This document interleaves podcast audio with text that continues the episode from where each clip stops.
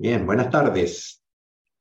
Esperamos que su almuerzo haya sido bueno, liviano y suficiente para una tarde intensa en donde vamos a empezar a aterrizar y a concretar algunas de las cosas que se han entregado tanto en el día de ayer como en la mañana. Quiero detenerme por un instante en la distinción de las distinciones que Rafael nos entrega. Él nos entrega una manera de nombrar y de hacernos cargo y de intervenir en los fenómenos que nos pasan en la vida, en las relaciones, en las conversaciones. El tremendo poder que tiene el hacernos de un baúl de distinciones que jugando con ellas como malabarista de circo, nos permita ir como mirando las situaciones en, las que nos toca interactuar con nuestros equipos de trabajo, en la oficina, con nuestro jefe, con nuestros padres, con nuestros hijos, con nuestra pareja, en la familia, y hacernos, de acuerdo a cada situación, la pregunta de cuál será la distinción que mejor aplica a esto que me está pasando, a esto que está aquí ocurriendo. No hay una en particular que sea mejor, peor, no hay una que sea buena o la mala. El desafío es aprender a usar el kit completo, combinando de acuerdo a cada situación. Al final, lo que hace poderosa una distinción es la capacidad mía de combinarla de acuerdo a cada situación, de usarla y que eso me dé a mí habilidades que antes no tenía. Al final, eso es lo que le da fuerza y sentido a cada distinción, lo que me permite hacer una vez que la tengo, lo que me habilita como posibilidad, entendiendo que las posibilidades son una propiedad emergente de las conversaciones que hacemos, las distinciones son maneras de poder intervenir de una forma más eficiente, más eficaz en las situaciones en las que nos toca vivir en el trabajo y en la casa. Quiero traerles ahora una distinción en particular que tiene que ver con tomar la noción del observador y ponerlo aquí en la mano.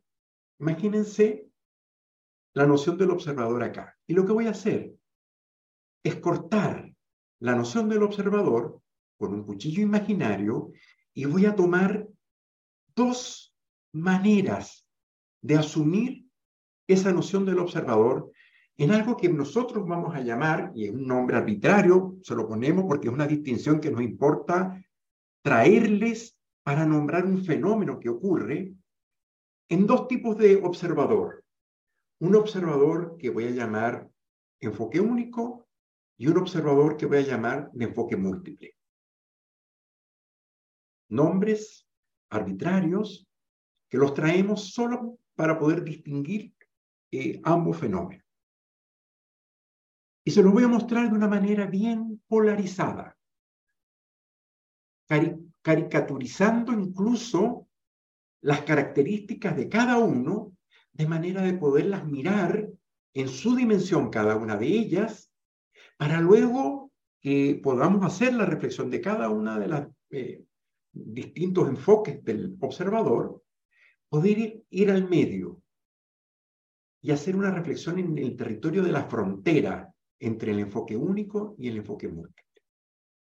Porque cuando trabajamos con distinciones, las presentamos polarizadas, es importante mirar lo que pasa en el medio y hacernos cargo también de los desafíos que ocurren cuando ambos enfoques o cuando ambas distinciones están presentes en nuestra habitualidad. Ese es el marco. Y tomando ya, y ahí te pido ayuda con la lámina, por favor, Alex. Tomando en primer lugar a nuestro observador de enfoque único, lo voy a poner de este lado, de este lado voy a llamar a nuestro observador de enfoque único, y es una persona que se para en la vida diciendo, yo tengo la razón. Yo he estudiado mucho, soy una persona muy, muy detallista, reviso hasta el último aspecto de cada situación, tengo mucha experiencia, tengo todos estos estudios que avalan mi propia experiencia, tengo una capacidad resolutiva demostrada en mi trayectoria laboral y en mi vida personal, y frente a esta situación, yo tengo la razón. Es decir, el mundo es como yo digo que es. Y me aferro a que al final todo lo que estoy viendo es exactamente como yo lo estoy viendo. Yo tengo la razón. Y como ven en el dibujo, una persona que se para de esa forma, cuando se relaciona con otras personas,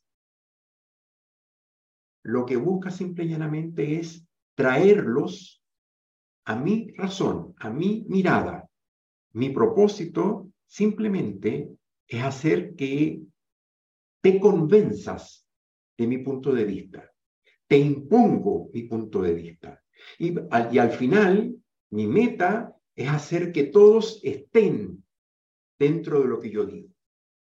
Me voy para el otro lado. El observador de enfoque múltiple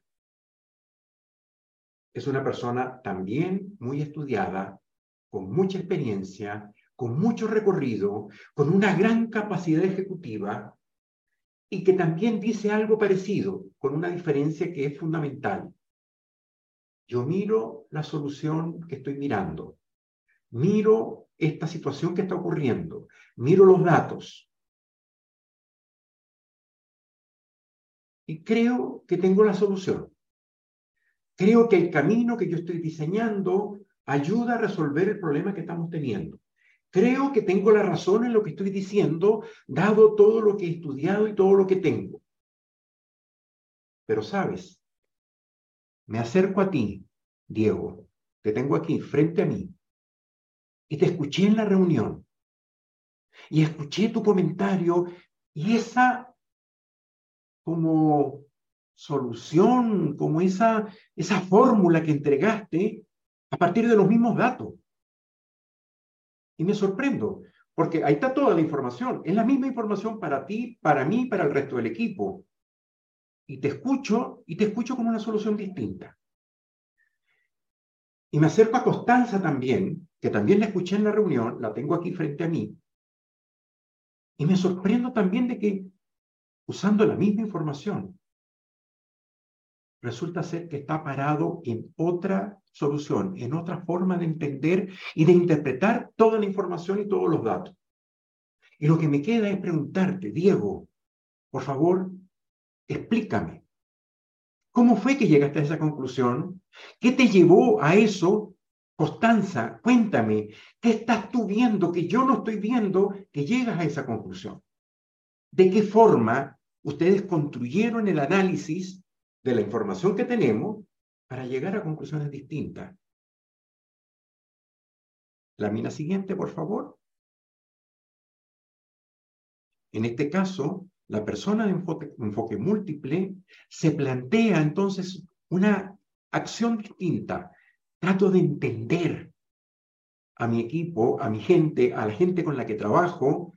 Trato de entender cómo es que llegaron a lo que llegaron y de a partir del entendimiento y de la escucha, construyo o co-construyo con ellos una solución común. Dos miradas. Estoy nuevamente parado acá. Enfoque múltiple. Yo tengo la razón. Mi mirada es la que es. La mina siguiente, por favor. Mi tarea principal es convencerte y que todos acepten mi punto de vista. Esa es mi misión principal, es, por lo cual estoy acá. O sea, a mí me nombraron jefe de esta organización, de este equipo, y estoy todo el tiempo convenciendo a aquellos que están alrededor mío. la acción principal que realizo es mostrar cómo y por qué yo tengo la razón. Y esto lo puedo hacer de muchas maneras. A veces lo puedo hacer de una manera dura, imponiendo, y otras veces de una manera muy suave, de una manera muy sutil. Pero al final estoy planteando y parado en que yo tengo la razón. Si no logro convencerlos, si no logro que ustedes entiendan que el camino es este que estoy diciendo, subordino. Es decir, les recuerdo que yo soy el jefe. Primero, te recuerdo que yo soy tu padre. En esta casa, mientras vivas en esta casa, en este techo, estas son las reglas, estas son las condiciones. Te toca cumplir, te toca salir a ejecutar. Si al final no logro subordinarte, no te he convencido, no logro subordinarte, al final opera una acción de neutralización que tiene que ver con pasarte a otra área, ponerte en un departamento en una función que no sea de tanta responsabilidad. A la hora de asignar las funciones, procuro no entregarte demasiada responsabilidad. Tal vez incluso como darle menor importancia al, al, área o al departamento en el que tú estás. Y si finalmente no logro ni convencer, ni subordinar, ni neutralizar, opero con la eliminación. Y no estoy hablando de matar gente, aunque en el enfoque único, en el mundo lo sabemos, las guerras y algunas acciones que ocurren en hechos de violencia tienen que ver con literalmente el acto de eliminar. Que no me sirve, queda eliminado. En el trabajo y en la casa operamos con otras lógicas, pero que al final tienen el mismo propósito. Te desvinculo, te despido, te mando a otra área, te saco de mi entorno, de mi red, te pongo a cumplir una función en aquel departamento que está ya metido en la frontera, te saco de mi radar. Porque al final si no estás conmigo, estás contra mí. Y quien está contra mí, lo tengo que sacar. Váyanse, decía Alicia, decía Rafael. Esto de operar con el enfoque único y de imponer y de obligar a que los demás piensen y hagan como yo digo, no solo es un tema político, no es un tema de país, es un tema de las guerras o de los conflictos en los cuales estamos en distintas partes del mundo decía Rafael y Alicia, váyanse al comedor de su casa. Vayámonos a nuestra propia casa, a nuestro propio espacio. Y cómo, en muchas circunstancias, de distintas formas, esta misma manera de operar también se hace presente. Un ejemplo clásico. Ordena tu cuarto. No puede ser que en la sala haya zapatos, haya ropa tirada, en la cocina, cuanto plato, vaso, y cuchara se usa, empiezan a estar repartidos por todas partes, tus libros tirados por todas partes, la ropa sucia, porque no se diga. Por favor, en esta casa tratemos de mantener un orden. Pasan los días y empiezan los tonos distintos. En esta casa se cumple con el orden. En esta casa, en esta casa se dice, en esta casa se hace. Llega un punto en donde empiezo con las amenazas. Si no ordenas, el fin de semana no hay salidas. Si no ordenas, no hay dinero. Las medidas punitivas. Y sabemos lo que pasa con ese tipo de medidas, sobre todo cuando son chicos ya preadolescentes. Sabemos cuáles son las reacciones. Al final, no pasa nada. La ropa sigue en su sitio, los zapatos siguen regados por todas partes, los libros siguen estando en todas partes y la cocina sigue siendo el desastre que es. Llega el fin de semana y ¿qué hacemos? Agarramos todo y lo tiramos dentro del cuarto de la criatura, cerramos la puerta y el desorden que se centre en tu propio espacio. El resto de la casa se mantiene como yo digo que se mantiene. Son distintas maneras de operar frente al enfoque único, frente a esta mirada en donde decimos las cosas aquí se hacen como yo digo. Parado del otro lado, la lámina siguiente. Perdón, antes de eso, antes de pasar a la lámina. El idealético, cuando varias personas de enfoque único conviven en una misma casa, en un mismo espacio, en un mismo equipo de trabajo, es la tolerancia. Yo te espero. Yo te espero. En algún momento vas a entrar en razón y vas a entender lo que yo digo. Yo te espero. Mientras tanto, te tolero. Sé que no estoy de acuerdo contigo, sé que no estamos de acuerdo, lo veo claramente que piensas distinto, nada, nada. Me toca tolerarte. Ahora sí, la lámina siguiente. La tarea de la persona que está parada en el enfoque múltiple, como decía hace un momento, con Constancia y Diego, es entender cómo llegaron a esa, a esa conclusión. Pero además agrego una nueva dimensión que tiene que ver con la doble apertura de la escucha. Entender desde la legitimidad de las diferencias, es decir, asumo dado que los contraté porque pensaban distinto, porque tienen incluso profesiones diferentes y porque tienen miradas y experiencias que no son las mías. Por eso integré este equipo, integré un equipo con mucha diversidad, incluyendo talentos completamente distintos unos de otros, para poder desde allí, legitimando la diferencia, integrar el talento para propósitos comunes. La acción entonces es integrar los puntos de vista de esa manera expandir nuestras posibilidades y construir planes y proyectos que tengan un sentido de, de mayor participación y de mayor integración de todos. Permanentemente me hago la pregunta y me sorprendo diciendo, mira, interesante, tu punto de vista es diferente al mío. Cuéntame, cuéntame. Por favor, ilústrame qué es lo que tú estás mirando. Y el idealético, cuando ocurre esta convivencia de los diferentes, tiene que ver con algo que ya fue dicho en la mañana, y es el idealético del respeto. Nos paramos desde el respeto. Es decir, el respeto entendido como una parada ética de legitimación del distinto que es el otro y de la convivencia entre los diferentes.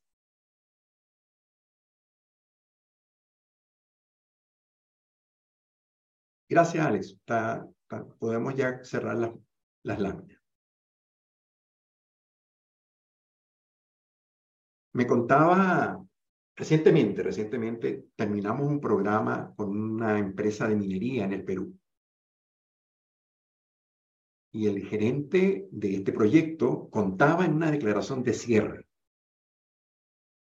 Hace cinco meses atrás, cuando conocí yo este mundo del coaching, decía el gerente, yo era un hombre enfocado en el hacer, en el resolver y en los resultados. Ojo, sigo siendo un hombre enfocado en el hacer y en los resultados. Eso no cambió. Lo que cambió fue que lo hacía solo. El gran dolor que yo tenía era que operaba en mi soledad del mando. Y sentía que cada vez que me reunía con mi equipo y le explicaba lo que había que hacer, mi pregunta clásica era, ¿entendieron? Y por supuesto, al final de cada reunión, la respuesta era sí, sí entendí. Pero jamás me paré a entender qué era lo que estaban entendiendo o a tratar de indagar en dónde estaba cada uno parado para desarrollar lo que había que desarrollar. Simplemente me quedaba con el sí. Y con el sí cada quien salía a la calle o a la mina o al proceso que había que hacer. Cada quien a cumplir con lo que había que cumplir. con un nivel de desgaste, con un nivel de soledad, en donde yo sentía muchas veces que mi equipo no estaba conmigo. Y mi primer coaching fue sobre eso. ¿Por qué siento que mi equipo no está conmigo y qué me pasa?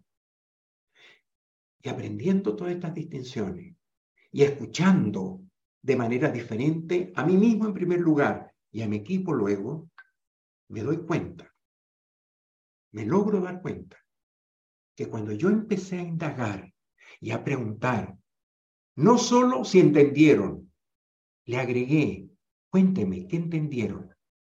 ¿Cómo están viendo esto? Y empiezo a preguntar cómo cada uno interpreta y mira lo que hace y me doy cuenta de las distintísimas interpretaciones que empezaron a ocurrir, incluso cosas que yo había dicho claramente que el otro había entendido de una manera diferente. Y a empezar entonces a construir desde la parada de entender la diferencia, a construir ideas comunes. Se empezó a gestar un tipo de conexión dentro del equipo que yo desconocía. Y han pasado seis meses. Eso lo, lo decía hace 20 días atrás cuando nos reunimos. Ya han pasado seis meses. Y hoy no solo no me siento solo en el mando, vivo con un equipo empoderado, comprometido, bastante preguntón, bastante cuestionador, opinadores, aparecen con voz propia. A veces algunas cosas se hacen más lentas por esto, pero al final el resultado, la integración, la responsabilidad, el sentido colaborativo del equipo empieza a ser definitivamente otro. ¿Qué fue lo que hizo este hombre? Se desplazó de un clásico enfoque único a una forma de entender el enfoque múltiple. Pero ojo, están puestas las dos distinciones. Vámonos a la frontera, lo que está en el medio.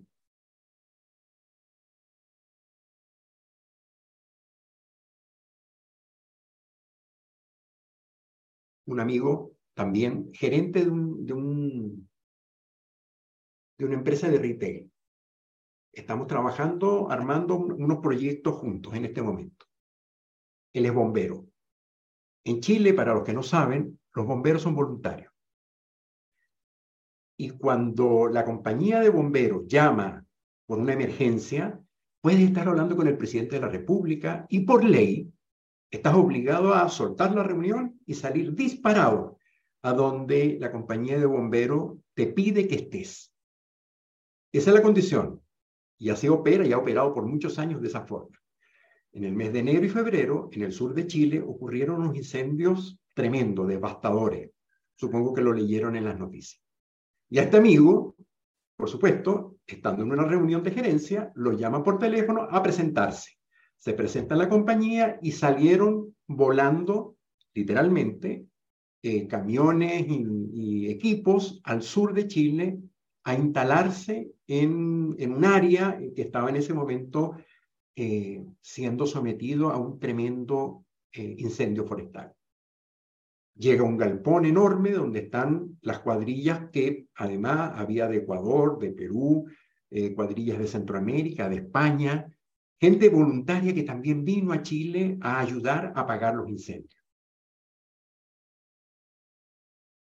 Y este amigo cuenta en medio de la reunión, él llega, se sienta, escucha las instrucciones del capitán que estaba diciendo, bueno, ustedes se van para esta zona, ustedes para esta zona, ustedes usan estos implementos y apoyan acá, distribuyendo la tarea para salir inmediatamente corriendo a apagar el incendio que estaba ya ahí, el humo se sentía en la reunión.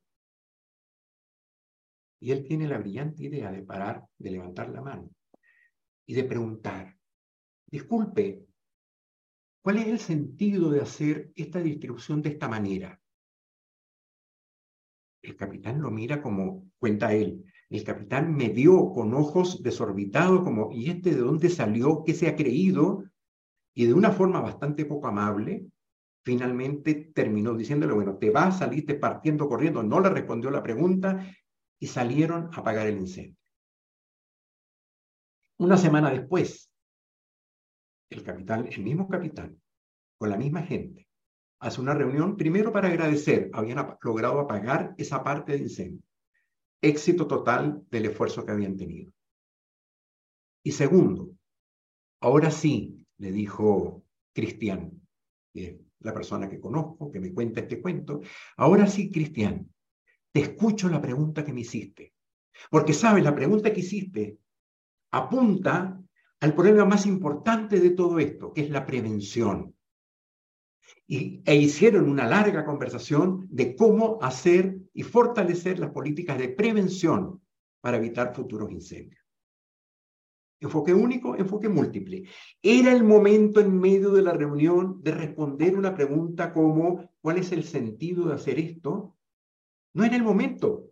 El momento era incendio, equipo, apagar. Saliste corriendo, vamos y resolvemos. Pero no me olvido de la pregunta. Pasado el incendio, pasada la emergencia, te escucho. Veamos qué pasó.